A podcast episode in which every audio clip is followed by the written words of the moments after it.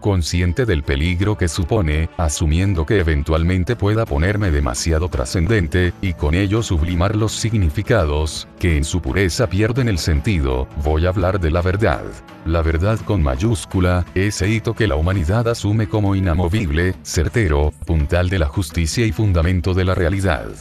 Es intrínseco al concepto mismo de verdad adjudicarle una sola posibilidad, solidez de forma. No se acepta que pueda haber dos verdades contrapuestas sobre un mismo aspecto, porque se cree que la verdad es la causa subyacente del fenómeno.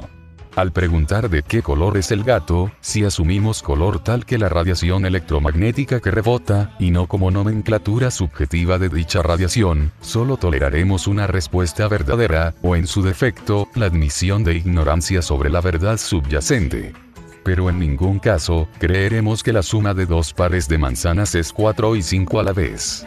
O es una, o es otra, y la intuición de lo aprendido en el colegio velozmente identificará una respuesta como verdadera, y la otra, como falsa. Esa misma verdad se aplica a las estructuras humanas, a las creencias, la política, o las relaciones personales.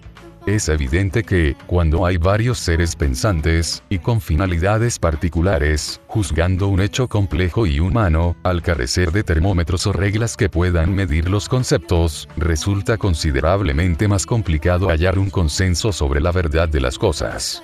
Aún así, cada individuo cree que existe tal verdad subyacente, y se tiende a creer que la opinión de uno es quien la ha desvelado. Puede que una persona cambie de opinión ante argumentos o hechos, pero entonces adopta la otra verdad como la verdad, aceptando haberse equivocado. Porque la verdad solo puede ser una. Tan arraigada tenemos esta idea que dudar de la unicidad de la verdad es dudar de los hilos en que se teje nuestra existencia. Pero siguiendo el símil, no tiene por qué solo haber un hilo, mientras haya una urdimbre que lo sustente todavía más cuando intentamos dilucidar conceptos algo abstractos, que existen de igual manera que es el verbo al ser pronunciado, por autogénesis de la conciencia. El sistema de la verdad humana está presente en todo aquello que hemos excretado al universo, desde la civilización a las herramientas.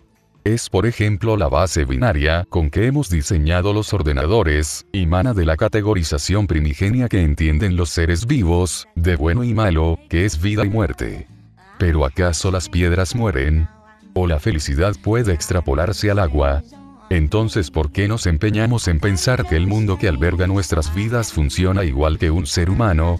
Hay una gradación, y después una interpretación, que son imposibles sin la intervención de un ser consciente. No hay una verdad que el ser humano pueda llegar a conocer, hay una verdad que nunca podremos conocer por su carácter no concreto, no pudiéndose encapsular por los límites del nombre, y seguidamente, está la conciencia pretendiendo clasificar y archivar lo que oye con tal de entender el entorno. En consecuencia, la verdad a la que podemos acceder siempre será subjetiva.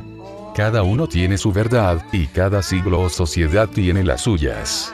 Tan mentiras como se nos presentan hoy las verdades de los hombres del ayer, son los preceptos actuales que mañana serán rebatidos. ¿Y cuál es la verdad? ¿La de ayer, la de hoy, o la de mañana?